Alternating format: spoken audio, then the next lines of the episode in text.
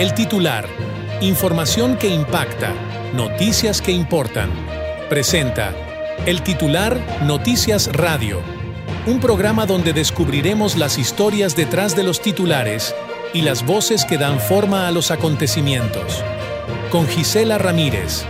Este anuncio fue elaborado por la plataforma Eleven Labs. Hola, ¿qué tal amigas y amigos? Muy buenas tardes, bienvenidos al titular Noticias Radio. Gracias por permitirme llegar hasta sus hogares, hasta donde nos escuchan, tal vez el transporte público, pues todos y todas bienvenidos. Vamos directamente a la información. ¿Qué ha pasado? ¿Qué es lo más relevante que hasta el momento se ha registrado? Elementos de la Secretaría de Marina y de la Policía Estatal del Estado de Oaxaca llevaron a cabo el desalojo violento de aproximadamente medio centenar de ferrocarrileros jubilados que protestaban en las vías del tren en Matías Romero. La intervención resultó en la detención de al menos dos de los líderes en el kilómetro 204, conocido como la Abuela Santa Ana. Las y los jubilados lamentaron la falta de diálogo por parte del gobierno federal y tras el desalojo las autoridades detuvieron a Everardo Obando, líder de ferrocarrileros de Tonalá, Chiapas, y a José Luis Godínez Rasgado, representante de ferrocarrileros de Coatzacoalcos, Veracruz. Esta acción violenta se suma a otras ocurridas en el contexto de protestas contra el llamado megaproyecto del corredor interoceánico del Istmo de Tehuantepec, evidenciando la tensión en torno a este proyecto que ha sido rechazado por los habitantes del lugar.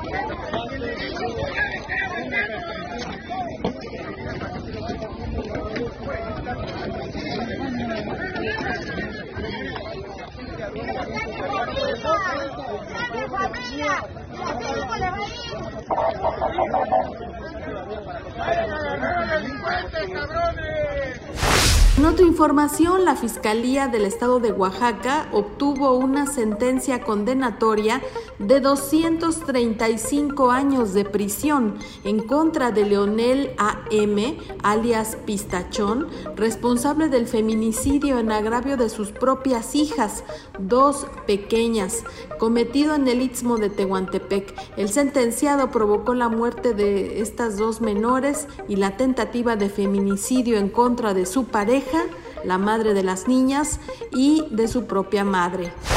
Se registró un tiroteo al finalizar el desfile de Kansas City y los Chiefs eh, tras el Super Bowl. Policía y personal militar se acudieron a la Union Station, reportaron al menos ocho personas lesionadas por este tiroteo y dos detenidos. La justicia francesa emitió una condena en apelación contra el expresidente Nicolás Sarkozy en el caso conocido como Big Malion relacionado con la financiación irregular de su campaña presidencial en el 2012. A sus 69 años y con un calendario judicial activo, Sarkozy evadirá la presión ya que el tribunal contempla una alternativa durante los seis meses de cumplimiento obligatorio de la pena de un año que le impusieron. Vamos a una pausa la primera y continuamos en el titular Noticias Radio. Continuamos en El titular Noticias Radio con Gisela Ramírez. Síguenos en Twitter y YouTube como arroba titular noticias, en Facebook como titular noticias MX y en Instagram como arroba el titular noticias. Buenas tardes, continuamos en el titular Noticias Radio y bueno, pues hay un conflicto evidente que se ha eh, pues ahora repercutido en la población de San Blas Atempa, en Puente Madera, en esta zona del Istmo de Tehuantepec, donde se pretende hacer un proyecto, un megaproyecto donde eh, pues la población no está conforme, o por lo menos no todos. Y ya derivó en diferentes problemas, pero ¿qué les parece si platicamos con eh, don Mario Quintero? Él es integrante de la Asamblea de Pueblos del Istmo en defensa de la tierra y el territorio. Eh, muy buenas tardes, don Mario. Hola, buenas tardes, Gisela. Y bueno, pues platíquenos ¿Cuál es, ¿Cuál es el origen de esta lucha de quienes conforman esta asamblea? ¿Por qué se conformaron y cuáles en este momento las causas por las que los llevaron a tener esta defensa de su territorio?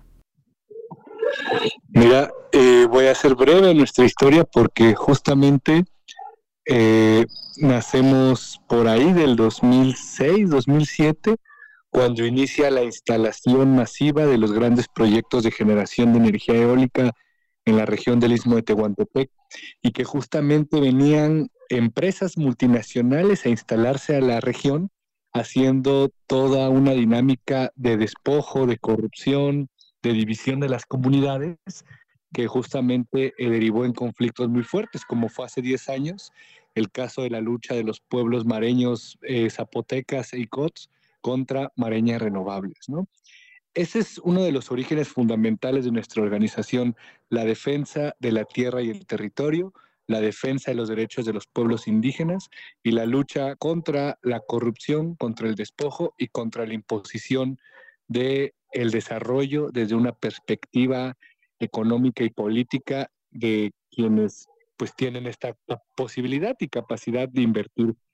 Ahora, actualmente nos enfrentamos a este proyecto del corredor interoceánico en sus diferentes etapas, como son la rehabilitación de las vías del ferrocarril, la instalación de los polos de desarrollo para el bienestar o parques industriales, eh, la construcción del rompeolas, la instalación de una planta de coque y todos estos proyectos que eh, se incluyen en este macroproyecto que pretende transformar radicalmente el paisaje, el medio ambiente y la vida comunitaria de los pueblos en el istmo.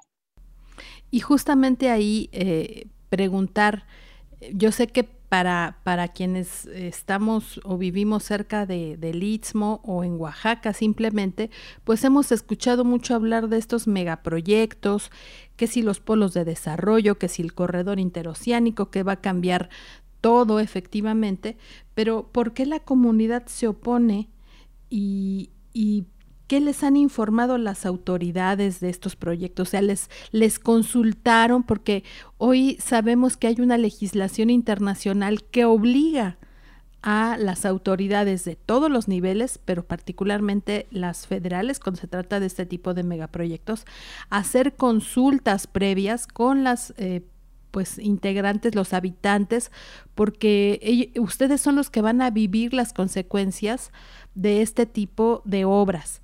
¿Les consultaron? Sí, mira, eh, sobre el tema específico de la comunidad zapoteca de Puente Madera, es una comunidad pequeña, agencia municipal de San Blas Atempa, de más o menos mil habitantes y que se dedican principalmente al trabajo agrícola eh, pastoreo de animales y cultivo de diferentes productos para su autoconsumo y el comercio regional.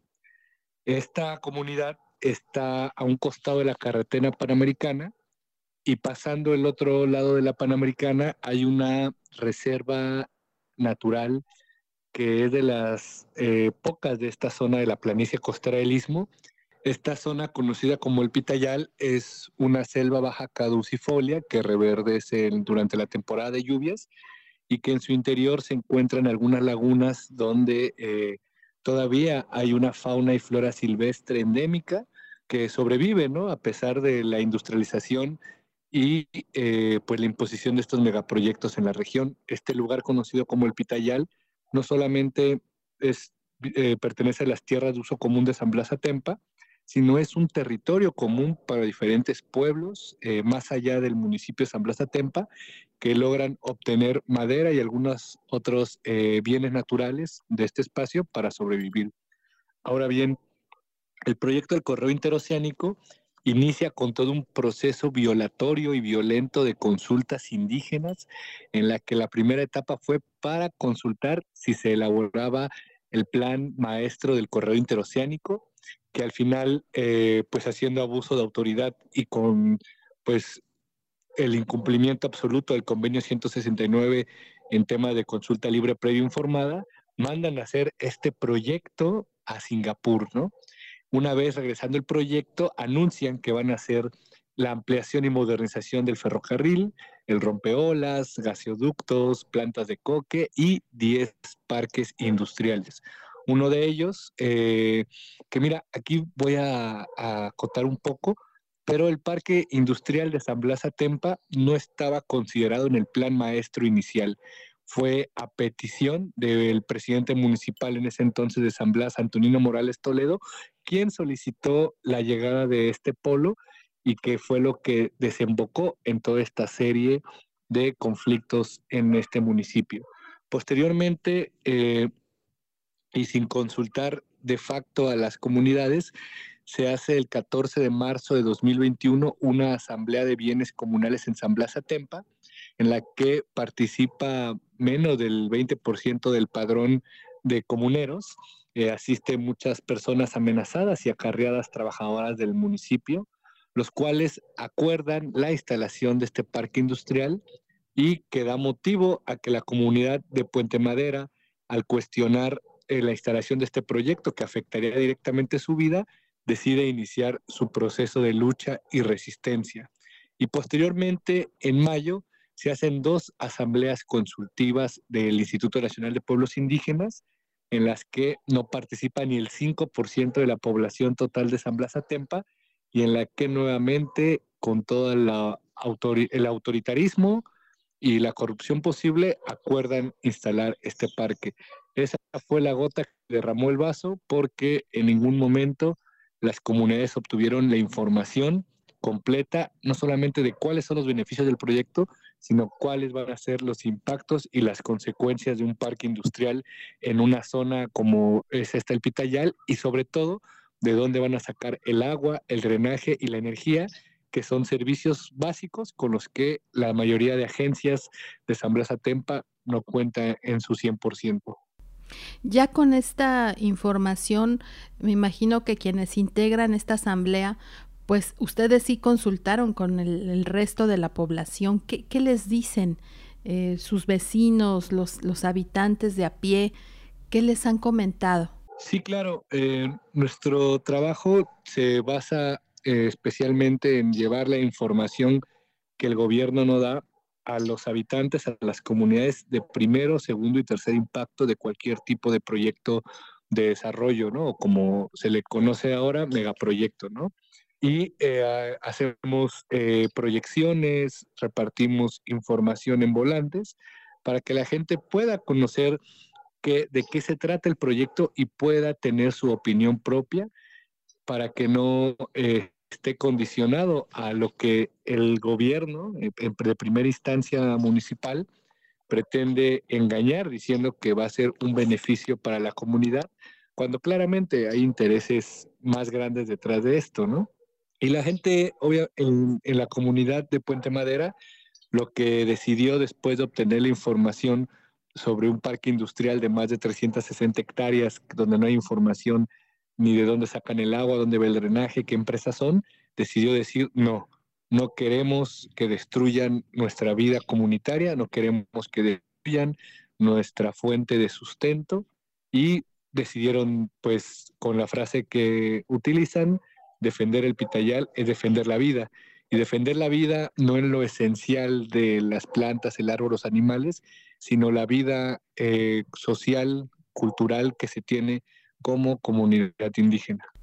Claro, y que por supuesto que es válido el que quieran o no quieran que atraviese este tipo de empresas que tampoco se, se dice exactamente de qué son, ¿no? Sí, es que ha sido un hueco absoluto de desinformación por parte del gobierno y al entregarle el proyecto a la Marina, este proyecto pasa a ser de seguridad nacional, lo que hace más difícil acceder a la información del proyecto como tal. Y bueno, me imagino, todo esto eh, ha derivado en una difícil, muy difícil situación, porque, bueno, ¿en qué situación jurídica ya se encuentran?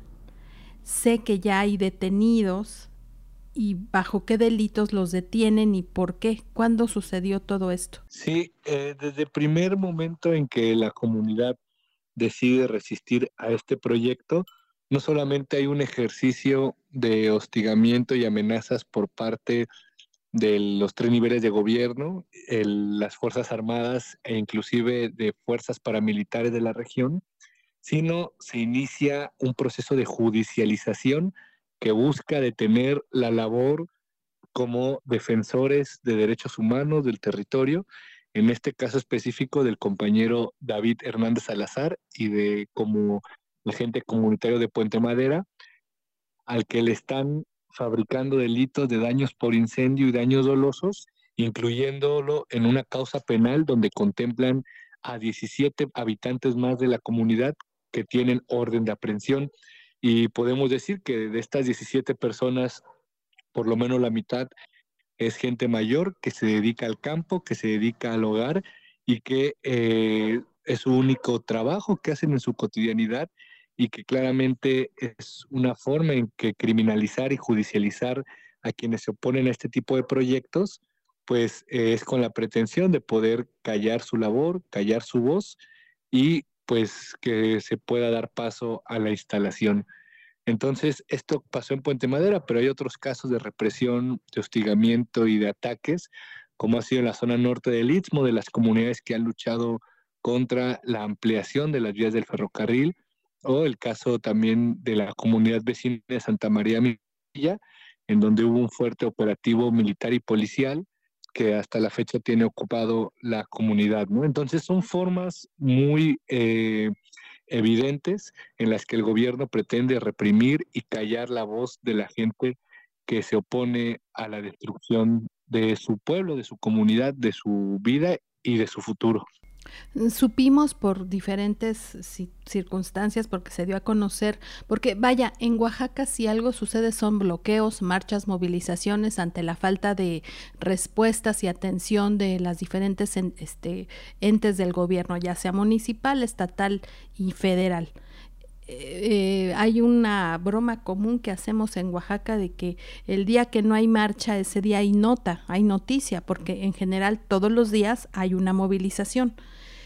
Sabemos que ustedes, eh, haciendo uso del derecho a la libre manifestación, hicieron varias movilizaciones eh, y que en una de tantas llegaba gente armada incluso a, a, intentar quitarlos de los, de los bloqueos de las movilizaciones, que hubo alguna ocasión, veíamos un video en el que los habían aventado a uno de los integrantes a justamente donde está un puente y que si no se quita, si no se logra aventar, pues lo atropellan, pero que además habían ido a balear, vaya, eh, eh, no hay una libre manifestación como tal. Ahora ya ni siquiera eso se ha registrado y, y yo no sé si en una de estas movilizaciones es que eh, llegan y finalmente ocurre lo que considera la autoridad que es un delito, aunque esto es una, son usos y costumbres de todos los días en todas las regiones de Oaxaca. Efectivamente, la protesta social en el Estado está siendo muy criminalizada,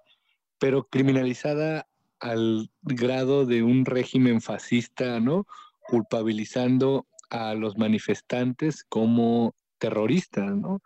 A un asesino no le dan más de 10 años, a un violador no le dan más de 12 años, y en el caso del compañero David Hernández Salazar, le están dando una pena de 46 años y 6 meses por eh, ser vocero y representante de la comunidad de Puente Madera que se opone al parque industrial, porque como hemos dicho en reiteradas veces, él no estuvo en el lugar de los hechos del que se le acusa de una manifestación sobre la carretera panamericana y eh, es claro que el gobierno lo que busca pues es generar antecedentes, castigos ejemplares para que la gente se resista a, manifestarse, se resista a protestar y ellos puedan seguir haciendo ¿no? lo que quieren en el, en el, con el Estado. ¿no?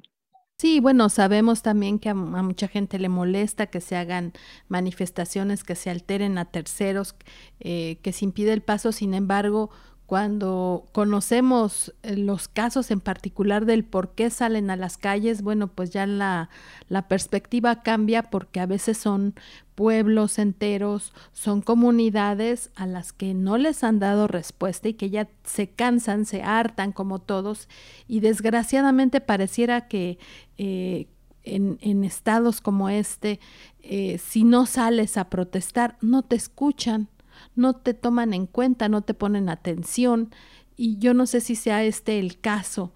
Eh, por lo que nos relatas, ya fueron varios meses desde que ocurrió el primer incidente de, de salir a las calles, ganarse las calles porque no tenían resultados contundentes, de, sobre todo respuestas a, cómo les iba a transformar este tipo de proyectos su comunidad. Eh, ¿Se oponen al desarrollo en general? O cuál es la, circunstancia del por qué eh, pues ir hasta con la con el temor de perder la libertad, que es un gran derecho de cualquier ciudadano. Sí, eh, mira, yo ahí creo como que es muy puntual hacer la reflexión en torno a qué es el desarrollo, ¿no? Y quién nos dice qué es desarrollo. Porque el desarrollo siempre está planteado desde los gobiernos, desde los empresarios, desde los políticos que tienen la capacidad económica de generar inversiones, de poder eh, tener negocios, de poder acaparar. Entonces, para ellos, el desarrollo se basa solamente en cuánto pueden robar, cuánto pueden eh, acaparar y cuánto pueden sacar beneficio de ello. Pero si pensamos desde una perspectiva como oaxaqueños, ¿no? Con la experiencia tan diversa y ancestral que existe en el Estado, es que los pueblos originarios, los pueblos indígenas, han sido pueblos que se han desarrollado a través de los años y que eso ha permitido sostenerse a través del tiempo hasta el día de hoy. En términos de repensarnos para quién es el desarrollo y desde quién viene el desarrollo, ¿no? El gobierno nos dice que industrializar un territorio es desarrollo, pero en los términos reales los impactos negativos sobre el acaparamiento de agua, la contaminación, eh, la falta de recursos a las comunidades locales por poder dotar a estas infraestructuras de lo necesario para existir, hacen que pues la vida sea muy imposible y se encarezca y entonces se hacen procesos de migración, por lo que claramente no fue un desarrollo para nadie en términos locales, sino ha sido el desarrollo para el empresario, para el político, ¿no? Entonces, lo que comentaba es que si pensamos el desarrollo desde una perspectiva comunitaria, local, colectiva, se trata de sobrevivir sin abusar y sin destruir aquello que nos da vida, que en este caso sería la naturaleza, ¿no? lo estamos viendo muy claro con el tema de la gran sequía que se avecina toda la crisis en torno al agua, porque ha sido responsabilidad de la mala administración de los gobiernos por preferir darle concesiones de agua a las grandes empresas refresqueras, cerveceras, maquiladoras e industrias que en un día pueden gastar y contaminar el agua de más de 500 mil hogares, ¿no? Entonces, eh, cuando pensemos en desarrollo, siempre hay que pensar para quién es el desarrollo y quién nos dice qué es desarrollo, ¿no? Eh, comentaba que, por ejemplo, el cultivo de la milpa, ese es un proceso de desarrollo que tardó cientos de años eh, y de civilizaciones en Mesoamérica para poder desarrollar este tipo de cultivo eh, que convive entre sí y que ha permitido no solamente la sobrevivencia de pueblos y culturas enteras, sino que hoy da pie a una de las gastronomías más diversas, ¿no? que es eh, basada en la producción de alimentos con maíz. Entonces, eh, sí, el desarrollo no es de las empresas, no es de los políticos, el desarrollo debe estar del lado de los pueblos y de sus necesidades reales, nunca de cosas que nos quieran imponer, siempre de lo que la comunidad necesita. Y en este caso, la comunidad de Puente Madera, lo que necesitan es su monte del Pitayal para poder seguir leñando, pastoreando y pues sobrevivir a su cotidianidad. Y bueno, pues es eh, seguramente esta sentencia, pues es como tú ya lo mencionaste, nada justa, considerando que, eh, por ejemplo, hay movimientos como el de los normalistas en Oaxaca, donde roban eh, pues la mercancía de diversas empresas, que bueno, puede ser o no discutible, pero es un delito se aseguran a los vehículos, se les han dañado y no hay un solo detenido por esto. Y a quien hace estas manifestaciones por su pueblo, pues le dan una pena máxima.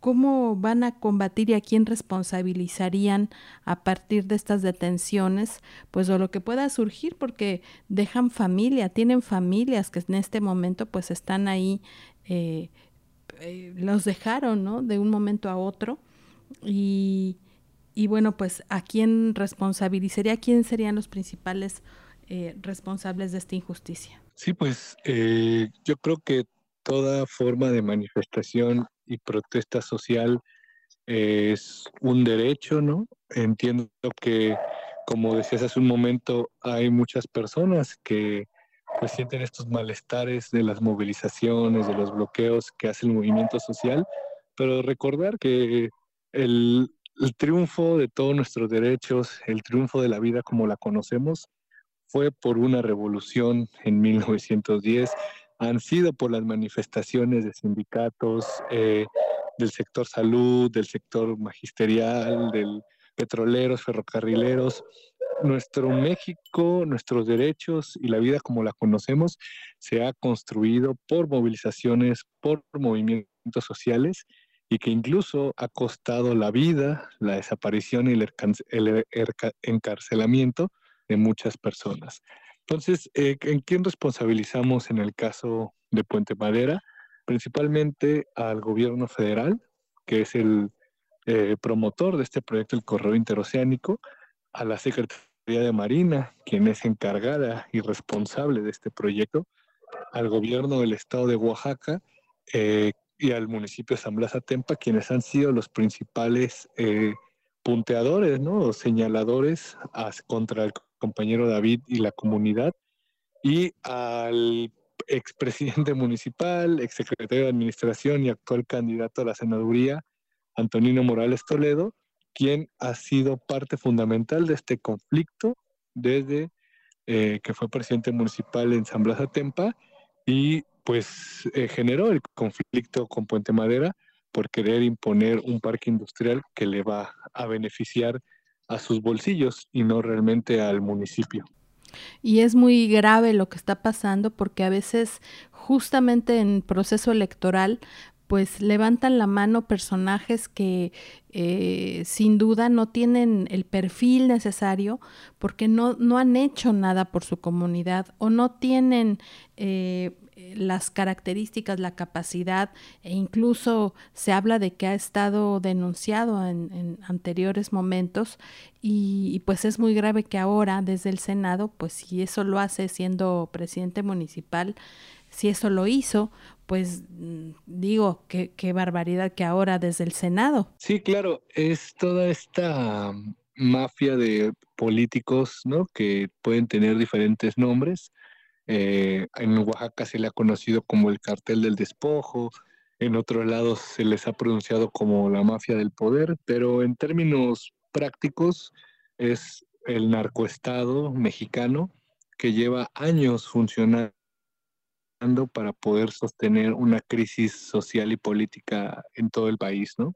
Y que este tipo de políticos, como hemos tenido eh, gobernadores, como fue el caso de Veracruz, ¿no? presidentes municipales, senadores, etcétera, de personas que están vinculadas, denunciadas y con carpetas vinculadas directamente al crimen organizado, ¿no?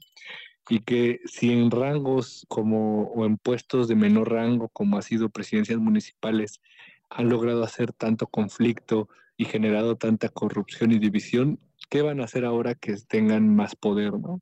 O sea, mientras más poder eh, obtienen estos personajes, más eh, represivo y más violento se hace la situación en torno a quienes defienden la tierra y el territorio, porque claramente es un proceso en el que eh, se están dañando sus intereses al no permitir un megaproyecto de este tipo, pero a la vez pues también se están defendiendo los intereses colectivos de una población contra un individuo.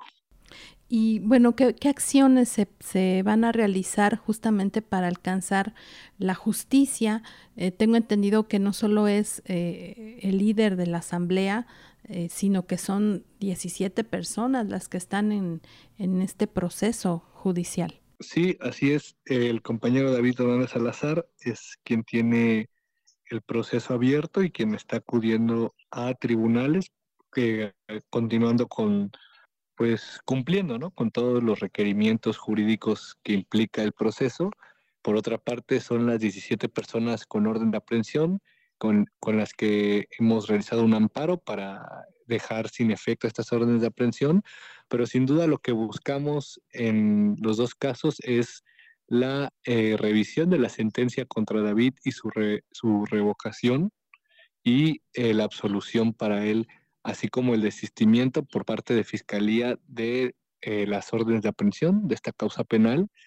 ¿Y qué vamos a hacer? Vamos a continuar eh, haciendo la defensa legal, interponiendo los recursos necesarios, tocando las puertas de las instituciones competentes que puedan darle revisión al caso y pues a seguir manifestándonos y protestando contra esta ola de represión y de violencia hacia una comunidad que lo único que está haciendo es defender sus derechos como pueblos indígenas y su derecho a vivir en un medio ambiente sano.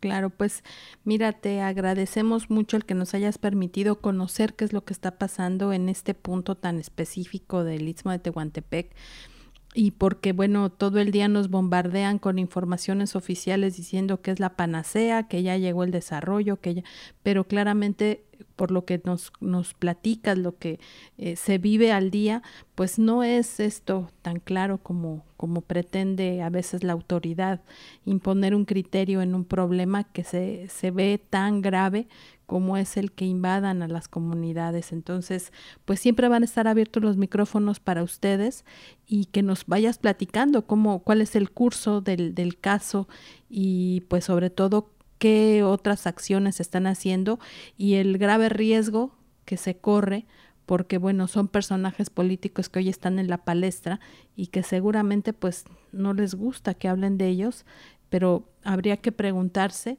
qué tanto estos personajes realmente tienen las cartas credenciales para aspirar a un cargo superior.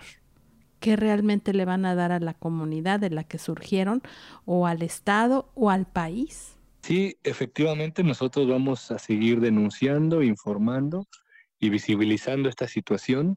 Agradecemos mucho la oportunidad de poder compartir la palabra para que la gente conozca un poco de cuál es la realidad en torno a estas luchas y estas resistencias que se están dando. No es una oposición al buen vivir colectivo de los pueblos, sino justamente es una defensa para evitar que este buen vivir sea destruido por intereses eh, mezquinos de individuos o de grupos políticos y empresariales que solo buscan hacerse más ricos.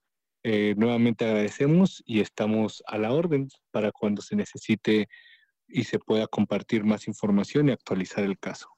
Claro que sí, pues muchísimas gracias a Mario Quintero, él es representante de la Asamblea de Pueblos del Istmo en defensa de la tierra y el territorio. Muchas gracias.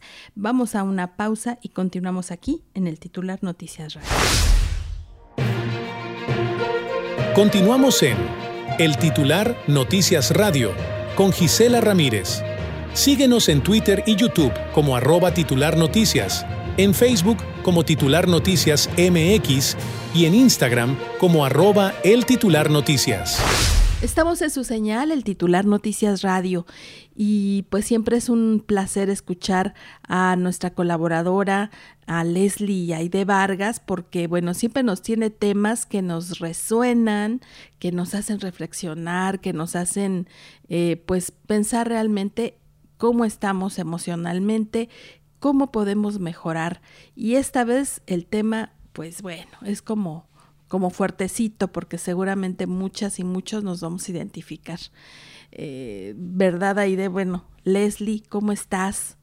Buenas tardes. Hola Gisela, hola mi querido auditorio, nuestros lectores. Pues yo bien, aquí, chandeando. Es Día del Amor y la Amistad para muchos. Ay, gracias. No, bueno, pues platícanos porque eh, he oído muchas frases de lo doy todo por, es que yo amo tanto a, eh, es que todo este, está alrededor de, eh, y, y, este inmenso amor resulta que pues puede ser que no sea tanto amor, ¿no? ¿Cómo, cómo están? ¿Cómo están estas frases? Ay, Gisela, fíjate que el tema del amor, tú sabes, del amor se habla todo el tiempo, filósofos, escritores, poetas, todo. Se habla tanto del amor que al final de cuentas cada quien se queda con lo que le conviene, ¿no? Eh, pero, por ejemplo, ¿qué pasa cuando amar demasiado se convierte en una falta de amor propio? Y bien lo mencionas, ¿no? Cuando, cuando dices, es que yo hago todo por amor, eh, eh, en esas relaciones, vamos a hablar de todo tipo de relaciones, desde las relaciones románticas de pareja, las relaciones de, amistad, las relaciones en la familia, sobre todo estas relaciones hoy en día de, amigos sin compromiso, ¿no? De amigos con derechos, que no, o sea, cada quien va, va a manejar esto del amor desde su perspectiva, desde sus creencias, desde lo que recibieron en su infancia que ya vamos a dejar de culpar a papá y mamá, sí, ok, de acuerdo, pero es cuando uno tiene ganas. ¿Por qué? Porque todas estas estos conceptos de amor romántico, incluso esto de romantizar la violencia, ¿no? De romantizar a los, a, muchas veces esos amores eh, que, te intoxican más que hacerte crecer, en, a veces son patrones de conducta que aprendes desde, desde tu casa, ¿no? Por yo me enfoco mucho ahora con este tema en, pues en todo tipo de amor, ¿no? Por ejemplo, ya antes los filósofos griegos, ¿no? Sócrates, Platón hablan del amor como la unión de los seres humanos con la perfección, con la divinidad, ¿no? Pero, por ejemplo, para mí, eh, hay tantos autores, hay tantos que, bueno, el, cualquiera que nos escuche, cualquiera que, nos lea, puede recurrir a la cantidad de bibliografía que le, que le agrade, ¿no? A mí, para mí, hay un, hay un psicoterapeuta, bueno, fue un psicoterapeuta, Víctor Franklin, que para él, para mí, ese señor este, es una cosa aparte, ¿no? Él es el que escribió El hombre en busca del sentido. Para él el concepto del amor es muy claro. El amor es la más alta y última meta a la que puede aspirar un ser humano. ¿A qué me refiero con esto? Que muchas veces eh, hablamos de ese amor romántico, de ese amor nuclear, de ese amor de familia original, de ese amor entre familia, pero, pero a veces hay, hay demasiado abuso, ¿no? entre amigas, eh, sí, yo te puedo pedir un favor, ¿de acuerdo? Pero no es uno, ¿no? Es otro, y es otro, y es otro. Y llega un momento en que ya no quieres, un momento en que ya te pesa, pero porque tú dices, no es que yo quiero mucho a mi amiga, no es que ella sufrió mucho, es que le voy a echar la mano, pero, pero espérame, ¿en qué posición estás tú? ¿Cuál es la posición tú como ser humano? ¿Y dónde es la posición en la que te ubica esta amiga? aquí hay una relación de abuso entre las familias, ¿no? Hijos, padres. Eh, esos padres o madres que no tuvieron nada en la infancia y que por amor a los hijos te este, dan todo, ¿no? Van hasta el límite de, hasta el límite de sus fuerzas. ¿Y qué pasa cuando estos hijos, hijas se vuelven unos reyes incapaces de hacer algo por sí mismos? Desde ahí les estamos enseñando que el amor es un sacrificio. Y el amor no es un sacrificio. El amor es otro concepto. ¿Y qué más, y qué, y qué decirte de las relaciones de pareja, ¿no? Cuando, sobre todo yo lo veo con muchas mujeres, esas relaciones de abusos, de infidelidades, de traiciones, pues, maltrato, ¿no? Y, y, maltrato no solo entiéndase como golpes, sino está la, la violencia este, psicológica, este, esa violencia emocional, ¿no? El maltrato es ignorarte, el no llamarte, el no respetarte, o sea, es tanto, y bien lo dijiste, ¿no? ¿Qué pasa cuando amamos demasiado?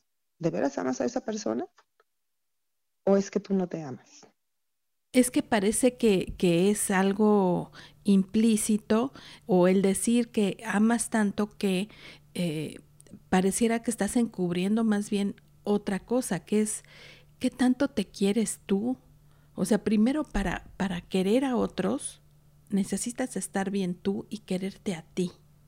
Pero eso es algo que no lo vemos de manera cotidiana, porque no es que es mi hijo, no, es que es mi esposo, no, es que es mi pareja, es que y, te vas enredando en esos conceptos, pero al final, ¿quién sufre? ¿Quién, eh, quién no recibe? Y, la expectativa de, dar porque vas a recibir, pues no siempre se cumple, ¿no? Es, exacto, y, aquí viene esto, ¿no? Que, eh, en relación, por ejemplo, cuando, cuando tú eres una buena amiga, cuando eres un buen amigo, y sobre todo con tu relación de pareja, si tú sientes algo muy profundo, si te, te da la alegría lo que la otra persona está sintiendo, de veras te llena, de veras compartes, eres una persona que sabe amar, que sabe querer. Pero si ese amor no te da tranquilidad, te lleva, se lleva tu paz, te atormenta, entonces eso no es amor en, la relación de pareja, si no te duele el dolor de tu pareja, si no te causa tristeza lo que tu pareja sufre, entonces eso no es amor. Es más bien con quién estoy. ¿Estoy con alguien porque no quiero estar sola? ¿Estoy con alguien porque me consiente aunque yo no lo tolere? O sea, yo sí, no quiero sonar amargada, pero yo creo que sí es momento de, revisar, ¿no? ¿Cuáles son esas creencias con las que crecemos? ¿Cuáles son esos patrones de conducta que nos enseñan? Y sobre todo, ¿cuáles son los ejemplos con los que hemos crecido en casa? Y, y bueno, ¿habrá algún algún, alguna herramienta, algo que puedas decir, a ver, esto me suena que no está bien, una lista, un checklist, algo que digas, no, esto no está, no va por buen camino, como para identificar este tipo de conductas, porque eh, pues vamos en el día a día y ciertamente a veces no, no nos damos cuenta, no, tenemos, no nos damos el tiempo de reflexionar, solo de por ahí muy adentro eh, surgen algunas señales. Tú las puedes identificar, ¿cómo lo puedes hacer para evitar caer en estos abusos?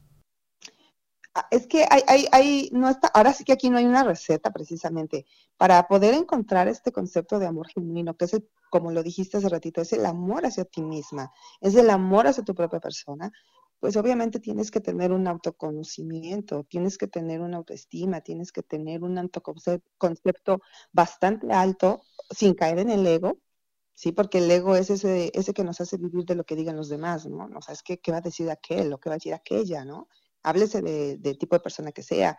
Ah, si estás hablando desde el ego, si estás hablando desde el orgullo, bueno, aquí también hay una pequeña línea en la que nos confundimos, pero creo que lo importante es preguntarte, ¿qué tipo de amor siento primero por mí? Si cuando tú te ves al espejo te aceptas como eres, si cuando tú te ves al espejo dices, ah, esta soy yo, este soy yo, y empiezas a sentir amor, si no te juzgas, que creo que esa es una de las principales, principales este, herramientas, ¿no? Cuando me miro en el espejo, ¿qué tanto me juzgo? ¿Qué tanto estoy rechazando lo que yo miro en el espejo? ¿Qué tanto estoy intentando cambiar lo que yo veo? Porque por allá afuera vemos que la cirugía, que ya me estoy operando aquí, que ya, ya me estoy poniendo el labio, que ya me estoy poniendo el seno. O sea, eso no es malo, siempre y cuando tu amor propio, tu autoestima esté fuerte. Si tú te lo quieres poner después de haber trabajado un autoconcepto, una autoestima, sobre todo conocerte a ti misma y por qué lo estás haciendo, todo está muy bien. El problema es cuando lo haces porque sientes que no, porque ni tú misma te agradas. Entonces, cuando no empiezas con el autoconocimiento de lo que ya hemos hablado varias veces, y si no empiezas con la autoaceptación, que ahí viene la más importante, aceptarte como eres, viene el sufrimiento. Y viene el sufrimiento tanto para ti como para toda la gente que según tú amas y te ama. Sí, bueno, pues es que son conceptos muy fuertes porque regularmente eh, todos aceptan, no es que mira cómo se sacrifica por, por sus hijos, mira cómo se sacrifica por su familia. Es que ese es el concepto, no hay que sacrificarse, ¿no? No al grado de no comer tú, no cuidarte tú. Eh, e, estas cosas que parecen tan obvias y que para los ojos de toda la sociedad es, ay, no, hombre, qué buena madre, qué buena hija, no, es que no se trata de sacrificarte al grado de que luego te enfermas, sino realmente desde la eh, emoción sana de, bueno, primero tengo que estar bien yo para poder ahora sí amar a otros y en la medida justa, porque si nos olvidamos de nosotros mismos para estar bien con los demás, bueno, ahí ya creo que puede ser una primer señal de que algo no está bien, ¿no crees? Es correcto. Cuando vives del ego, vives para los demás. Cuando vives del amor propio, vives primero para ti, para poder dar. Así, muy simple. Así lo veo yo ahora. bueno, pues te agradecemos mucho, Leslie Aide Vargas, de verdad, siempre es un placer platicar contigo, que nos orientes, que pues nos, nos platiques y en, en estas charlas eh, cada quien pueda escoger lo que más considere mejor. Pero es una llamadita de atención propia, ¿no? Es una pequeña reflexión que sin duda pues puede dar pie a algo más importante. ¿Dónde te pueden localizar? Porque habrá amigas y amigos del auditorio que al escucharte quieran platicar a profundidad contigo. Eres un coaching y, y seguramente habrá quienes estén interesados ya en tomar pues eh, estas pláticas ya personalmente. Ay, sí. Eh, mira, uh, mi número para mensajitos es 951-190-1362 y me pueden escribir al correo id.barp05 Pues te lo agradecemos muchísimo y, este, estaremos esperando muy ansiosamente para el siguiente capítulo donde nos puedas platicar algo más de nosotros mismos y de lo bueno que podemos ser o que podemos hacer para sentirnos mejor. Así que abrazo, aprovechando el Día del Amor y la Amistad, abrazo fuerte, fuerte hasta donde estás y pues nos estamos escuchando, querida Leslie. Pues abrazo recibido y abrazo correspondido, con mucho cariño para todos, todas. Muchas gracias, pues vamos a una pausa y continuamos aquí en el titular Noticias Radio. Continuamos en el titular Noticias Radio con Gisela Ramírez.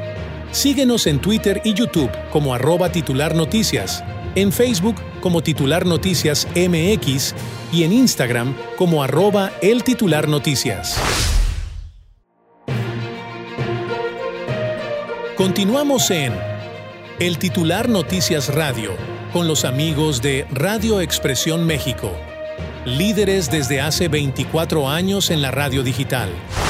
Gracias por estar con nosotros y quiero platicarles que hay eh, allá en el corazón del centro histórico de Puebla, de este estado eh, tan grande, eh, hay un ex convento, el dedicado a Santa Mónica. Y bueno, no solo resguarda valiosos artes, el arte sacro, sino que también, bueno, tiene en sus muros secretos, o al menos así han eh, dado a conocer algunos de quienes visitan este lugar atraídos por las historias que les cuentan. Este recinto, considerado el primer museo que ha sido dedicado a la vida de las religiosas del virreinato eh, y en la era independiente de México, pues es un testimonio del siglo XVI.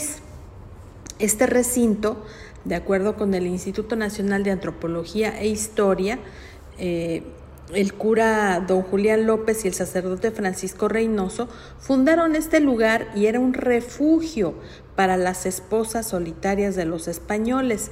Sin embargo, tras las imponentes paredes de este convento, pues hay historias, leyendas, mitos.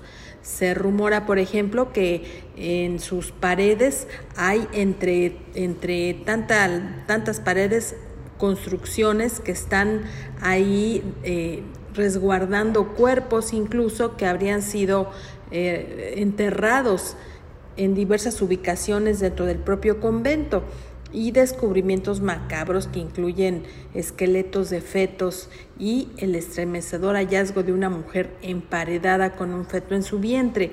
La verdad es que quienes van no pueden dejar de apreciar el arte y el hermoso lugar independientemente de los mitos y de los rumores. El ex convento de Santa Mónica pues es no solo un guardián del arte sacro, sino como eh, se, emerge, se, se da como un testigo de historias que claro que esperan ser descubiertas por quienes los visiten. Así que esta es una alternativa si usted va al estado de Puebla.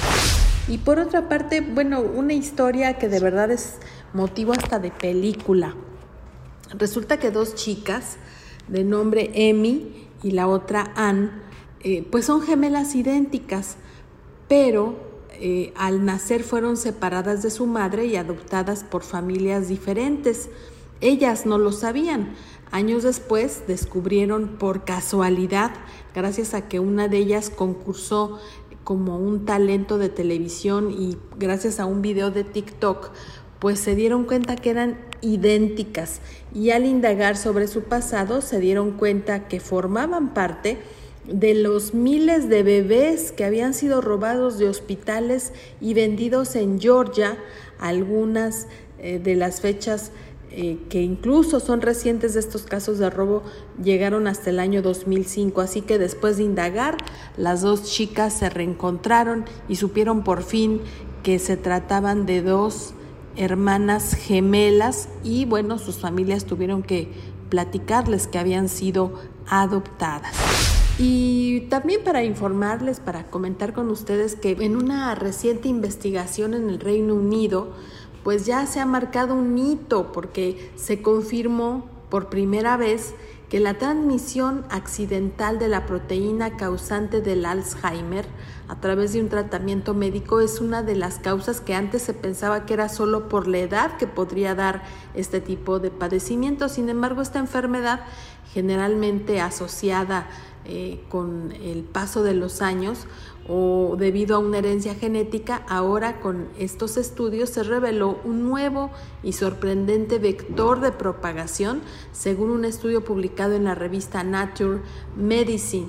El estudio detalla que cinco pacientes que recibieron un tratamiento con una hormona del crecimiento que estaba contaminada, proveniente de tejidos cerebrales de cadáveres y, en desuso desde 1985, lamentablemente desarrollaron la enfermedad sin cumplir con los factores de edad o de herencia genética, típicamente pues que han sido vinculados al Alzheimer. Esta contaminación detectó eh, que estaba relacionada con esta proteína beta amiloide, conocida por su papel en esta acumulación del Alzheimer.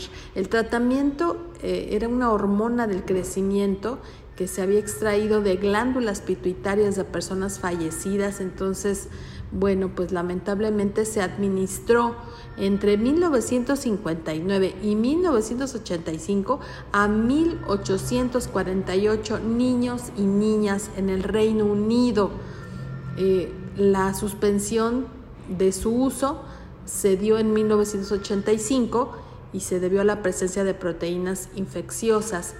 Pero ahora, bueno, pues el trastorno cerebral eh, que conduce a la demencia ya fue determinado, fue parte del hallazgo y claro que con ello, con este hallazgo, se plantea la importancia de extremar precauciones en tratamientos médicos, incluso en circunstancias excepcionales y aunque pareciera que tienen un bien para el paciente, pues habría que analizarlo perfectamente bien antes de suministrar este tipo de sustancias. Y con esta información, queridas amigos y amigos, nos despedimos y recuerden estar con nosotros en los próximos capítulos del titular Noticias. Les mandamos un fuerte abrazo y continúen con nosotros en el titular Noticias Radio. Gracias.